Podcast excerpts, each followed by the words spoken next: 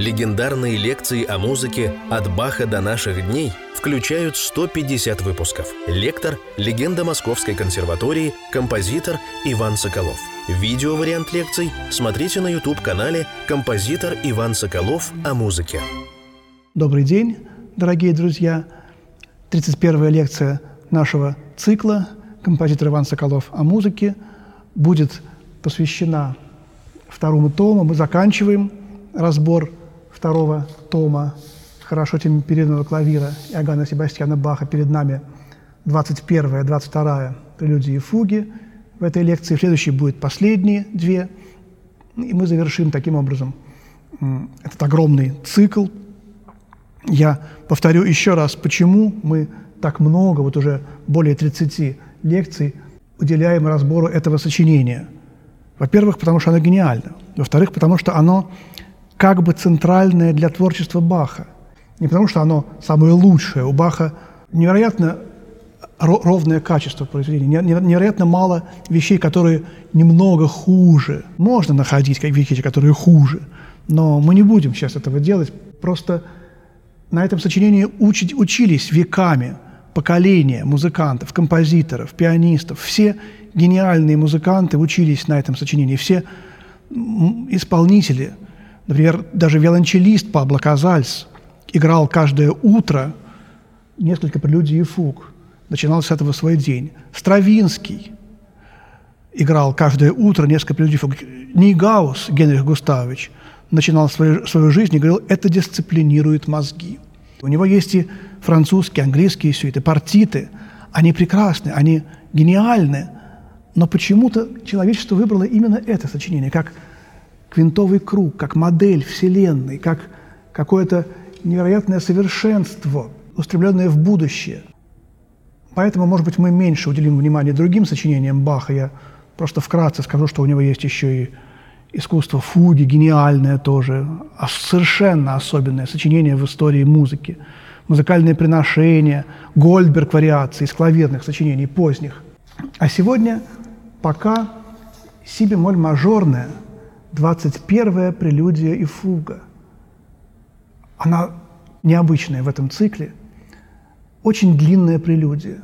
Самая длинная из всех 48. Огромная двухчастная репризная форма. Тут и сонатная форма присутствует, безусловно, совершенно. Огромная первая часть и еще больше вторая часть. 87 тактов. Вот это начало, оно взято из соль-мажорной прелюдии Фишера вот из, из его цикла «Нить Ариадны». А вот начало баховское.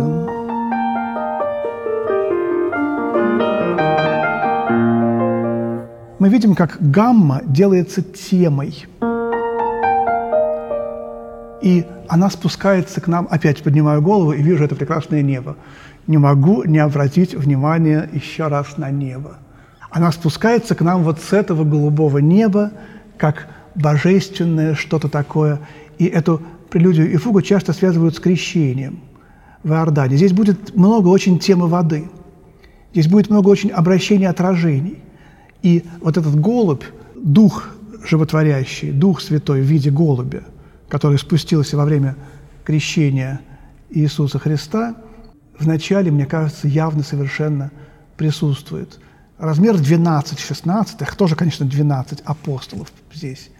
Вот. И это, посмотрите, сонатная форма, это главная партия. Здесь три раза эта тема будет в трех голосах проходить. Первый голос, второй, третий. Вот. Потом побочная партия в девятом такте.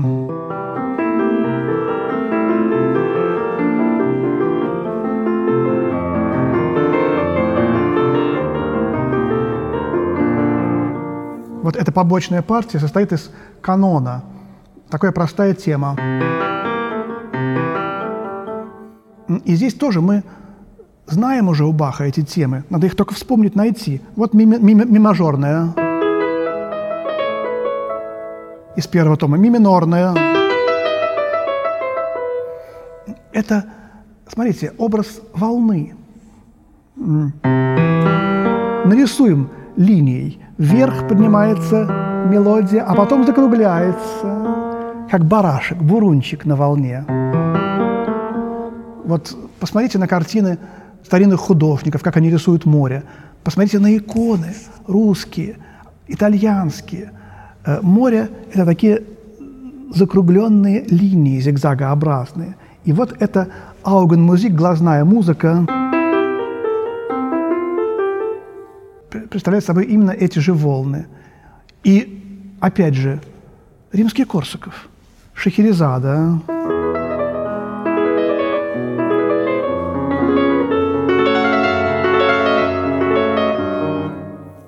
те же волны. Тот так же точно римский Корсаков рисует нам эти волны. Знал он, откуда он знал? Откуда ты знал? Может быть, чувствовал, может быть, э, знал. Это не так все важно. Главное, что здесь образ волн. Правая рука – символ видимого. Левая рука в, му в музыке, фортепианный, клавирный – символ невидимого, неземного. И вот здесь волны земные и неземные сливаются.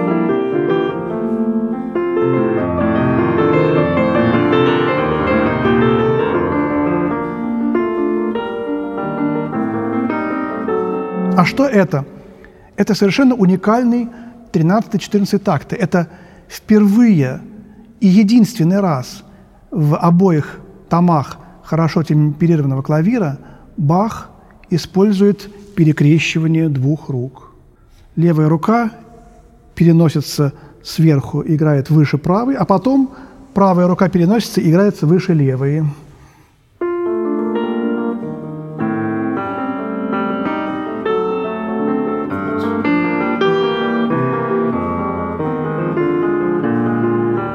То так, то так. Вопрос даже не в том, почему Бах вдруг здесь использовал перекрещивание. Это обычный способ. Бах э, постоянно использует перекрещивание рук в гольдберговских вариациях. Там их сколько угодно. Почему он так мало использует перекрещивание этих рук, двух наших рук – в хорошо темперированном клавире. И вообще, э, что это означает? Не означает ли это креста? Вот крест. Причащаются люди вот а, с так, таким жестом. Я помню, как Мицука Учида, замечательная японская пианистка, играла сонату Шуберта, седьмой мажор, в концерте. Огромный зал в Базеле, казино – выходит Мицуко Учида, садится за рояль и делает вот так. Сидит несколько секунд и играет прекрасно эту сонату. Этот э, жест, вот это казалось бы случайно, но вот нужно, вот, чтобы так удобнее казалось бы. Тут есть еще символический момент. И еще такой тоже момент характерный. Вот э, есть Чикона знаменитая, из э, ре минорной второй, второй партиты для скрипки соло. Она обработана многими музыкантами для фортепиано, в частности Бузони, начинает вот так. Вот перекрещивание рук сразу же. А почему бы не сыграть так? Это ведь не вызвано какими-то практическими соображениями. И многие пианисты начинают так проще, так естественнее не понимая, что это вот именно то, что делали Мицуку Ущида. Вот вначале нужно как бы помолиться вот этому кресту, который здесь. И Бузони это, конечно же, понимал, вот, что в музыке Баха главная молитва. И совершенно удивительно, это в Чиконе, в начале Чиконы показал. И Бах здесь, в этой прелюдии, дает то же самое. Два мира – видимый и невидимый смешиваются, перекрещиваются, входят один в другой, и мы слышим это переливающееся журчание воды, вода материальная и вода божественной благодати. Потом начинается вторая часть, она больше по размерам. Граница между первой и второй частями в точке серебряного сечения, то есть в первой трети – 30, третий такт начала второй части, а всего 87 тактов. И вот идет короткая разработка и очень важная кульминация в начале репризы. 49-й такт.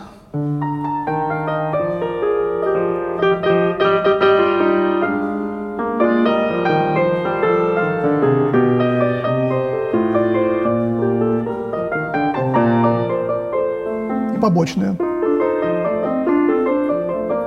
Вот это очень важный момент. Здесь э, совершенно незаметно прошла такая тема. В 51-м такте. Это обращение БАЦХ.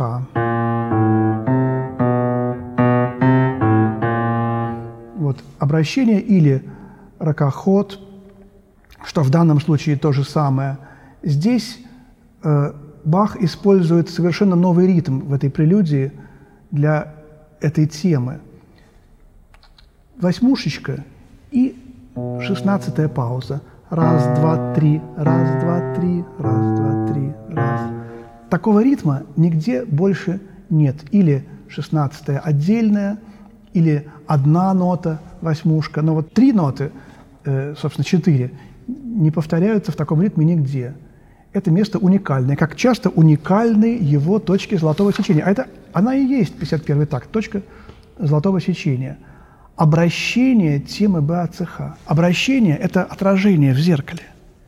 Это взгляд Баха в зеркало, взгляд на самого себя, взгляд очень тонкий и деликатный. Мы не услышим это, он не выпячивает свое, свое имя, свою индивидуальность, едва ли кто-нибудь даже при прослушивании заметит это.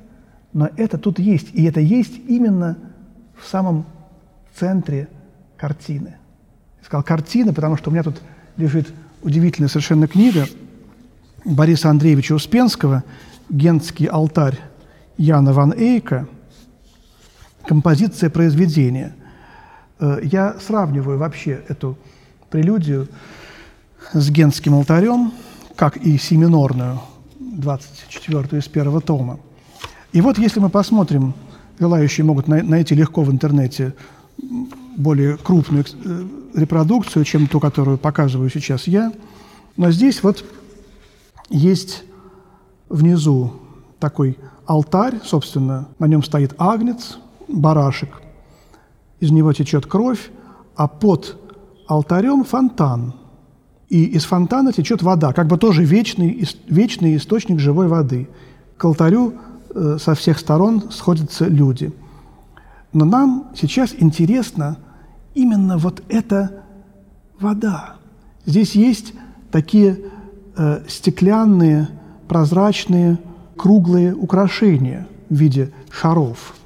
И вот, возможно, это только гипотеза Бориса Андреевича, э, что в одном э, из этих шаров, или, или он один, я сейчас не помню точно, э, есть две очень такие слабо, эскизно намеченные фигуры. Это отражение двух художников. Ван Эйка и его э, брата, который помогал ему.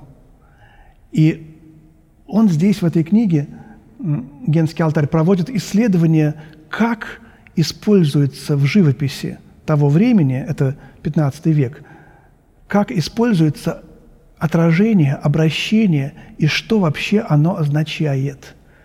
Как, например, изо рта ангела выходят буквы «радуйся, благодатная», а изо рта Марии выходят буквы в зеркальном отражении, э, когда она ему отвечает.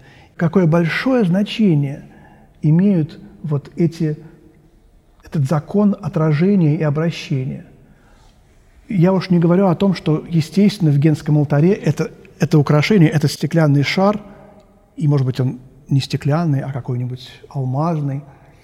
Этот шар именно находится в точке золотого сечения этой нижней части основной э, генского алтаря. То есть тут есть какое-то очень важное сходство. И то, что эти пассажи в конце прелюдии так как-то расходятся, разливаются буквально, можно сказать.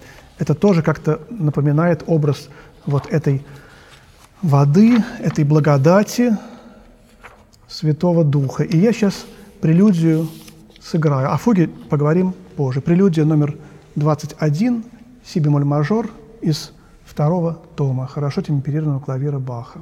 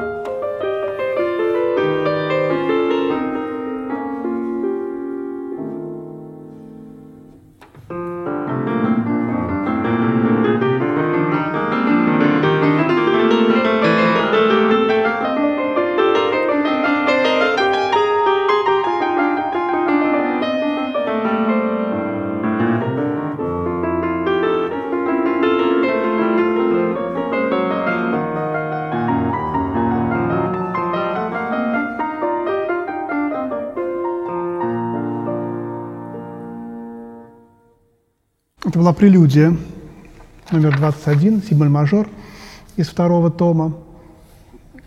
По размерам, повторю, самая длинная. И вот фуга. Она связана со многими важными фугами. Во-первых, символь минорный, со следующей. Но это пока непонятно. Во-вторых, она связана с фа диез мажорной. Помните, там начиналась тема с седьмой ступени.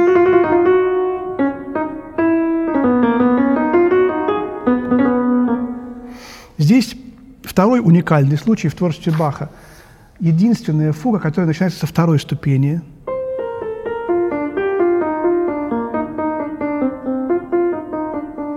То есть там как бы Лазарь, воскрешение Лазаря, Лазарь выходит из мира подземного, из мира умерших, а здесь, наоборот, спускается к нам Святой Дух.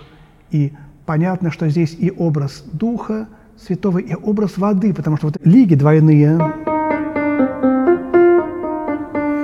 они именно у Баха очень часто Э, изображают не только вздохи, ламентацию, суспирацию, но и волны.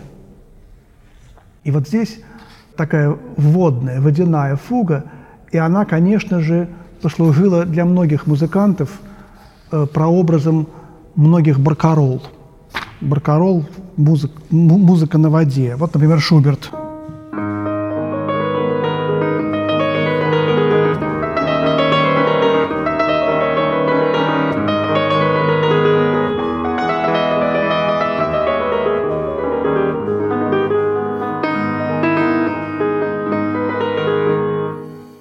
auf dem Wasser zu singen. Явно совершенно отсюда. Вот, и у Шостаковича есть э, соль минорная прелюдия, это вторая из его цикла. Вообще этот мотив стал таким нарицательным мотивом воды в музыке не только 18, но и 19 века. Почему я сравниваю эту фугу еще и с э, э, минорный, потому что здесь появляется как бы вторая тема.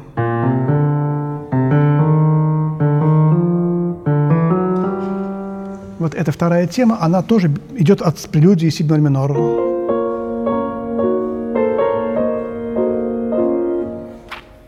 Сейчас прозвучит фуга, си бемоль мажор.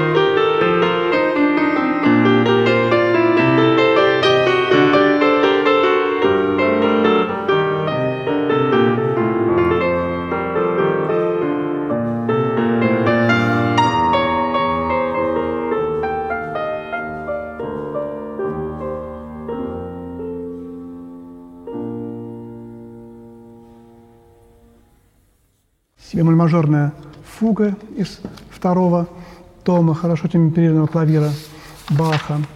И сразу же вслед за ней почти на том же мотиве прелюдия си бемоль минор. Смотрите.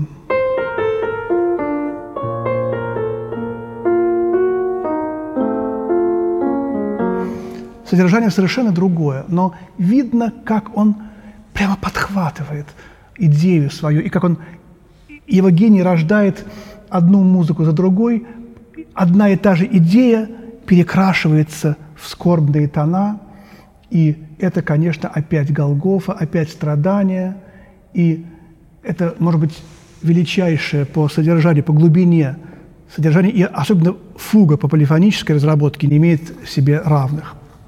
Мы не будем сегодня разбирать э, все полифонические изыски. Я скажу только о том, что сходство прелюдии с предыдущей сибель-мажорной фугой я отметил, а тут же появляется вот эта тема из прелюдии бемоль. И это связь двух томов. Здесь связь, так сказать, Бах посылает нам воспоминания о первом томе.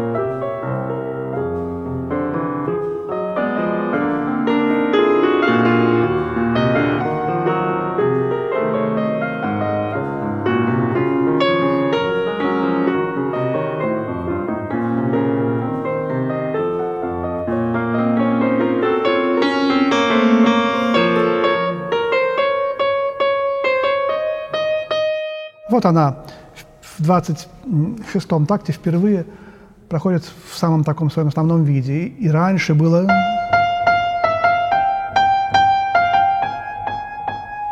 Ну, автоцитаты. Мы сказали бы сейчас, если термины 20 века использовать, автоцитату Бах использует. Постоянно у него такие случаи, но здесь очень я, явно и, и он говорит о том, что опять Христос всегда распинается каждый день, и всегда это надо помнить нам, чтобы серьезно относиться к этому. Ну и, конечно, грандиозная фуга с огромной темой. Фуга, которая э, в первом томе может сравниться с ля минорной фугой. Там такая была тема.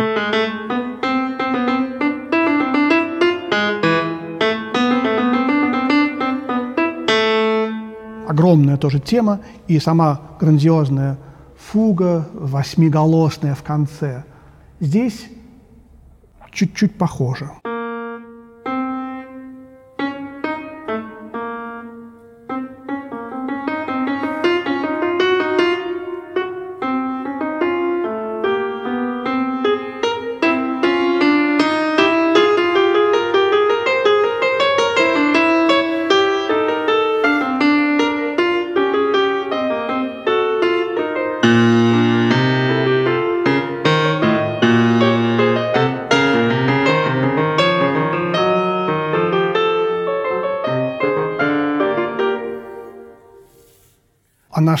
Стремится неуклонно вперед, вверх.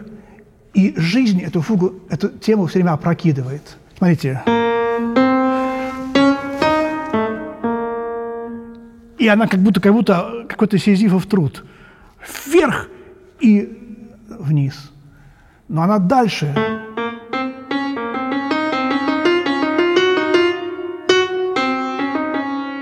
И на новой высоте.